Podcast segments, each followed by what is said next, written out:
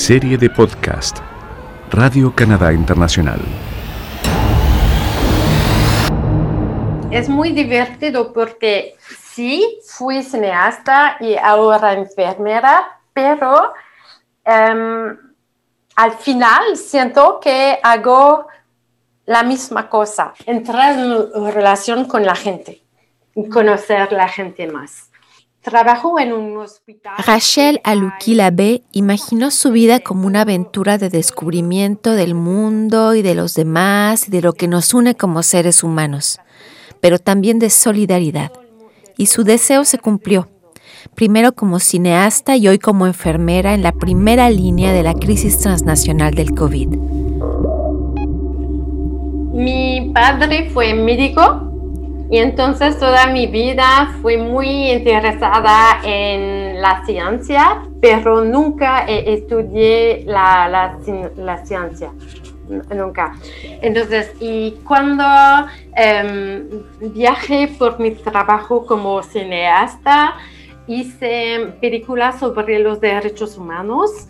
Entonces, fui muy a menudo en los hospitales en, México, en África, Asia, en muchos lugares. Y vi a las enfermeras eh, trabajando y dar mucho a los pacientes y me di cuenta que quizá que podría hacer eso.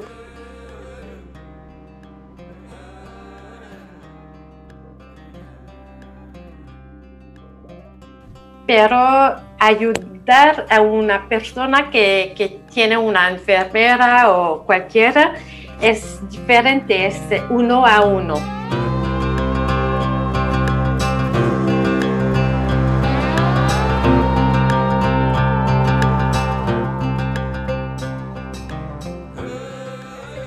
Cuando hubo el terremoto de, de Haití, me di cuenta que sería mejor trabajar como una enfermera que una cineasta para ayudar a ella.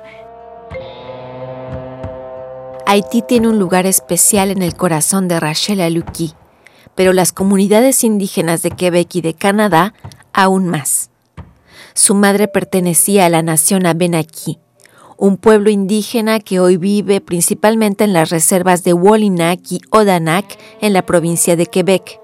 Estas dos reservas, ambas enclavadas en zonas urbanas no indígenas, se encuentran a orillas del río San Lorenzo y están separadas por 40 kilómetros. Según las informaciones más recientes, alrededor de 2.000 personas en Quebec se declaran como miembros de la nación Abenaki.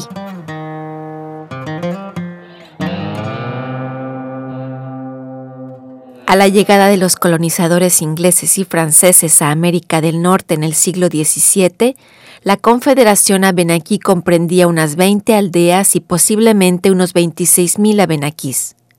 La historia cuenta que para 1611 no quedaban más que 3.000. Hoy, en total, 7.500 personas se identifican como abenakí en Estados Unidos y Canadá.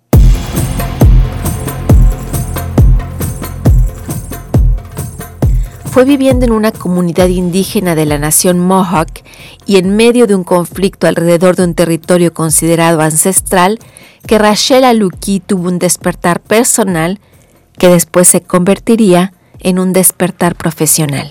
Bueno, cuando e, era eh, joven vivía, ah, en, en Oka y ah, hubo una crisis y de repente teníamos Em, periodistas de todas las partes del mundo. Y me di cuenta que fue una cosa muy grande y que no teníamos la, nuestra voz bien representada, porque son gente que vienen de, de otra parte, pero que tienen su idea y que no conocen bien y bueno, a, este momento, bueno, me di cuenta que quería ser una cineasta, conocer más y dar la, mm, oportunidad a la gente de presentar su voz.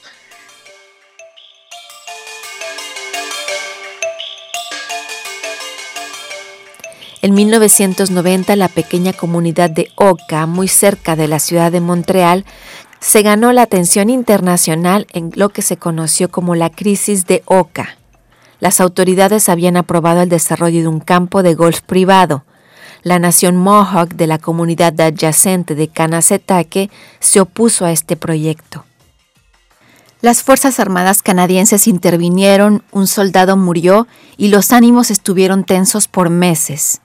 Gran parte de las tierras en litigio obtenidas por el gobierno federal siguen sin cederse y siguen siendo objeto de disputa hasta hoy en día. Cuando mi madre estaba muriendo, me ha dicho, ¿por qué viajes eh, a, través del mundo y que no haces cosas en, o películas en las comunidades de aquí, indígenas. entonces, oh la me di, ay, ¿qué, qué, voy a, ¿qué voy a hacer? Tengo que hacer algo. Y como dos meses después que se murió, ah, tuvo un, teléfono y la, la, persona me, me, preguntó, bueno, ¿te gustaría trabajar en una serie eh, en las comunidades de, indígenas de Quebec? Me di, sí, sí, sí, claro que, que, quiero hacerlo. No sabía cómo hacer. Entonces, me, quizá que es mi madre que me envió el teléfono, no sé y fue desde ese momento que el trabajo de Rachel Aluki ha tenido un tinte siempre en relación con su herencia autóctona. Es lo que, bueno, es lo que hice cineasta, eh, trabajando en las comunidades, es porque es importante para mí. Mi madre fue... Em, ven aquí, entonces es lo que me interesa, eh, me interesa. Y también hay muchos pacientes de mm, Yalahuaque que, que vienen, que son Mohawk.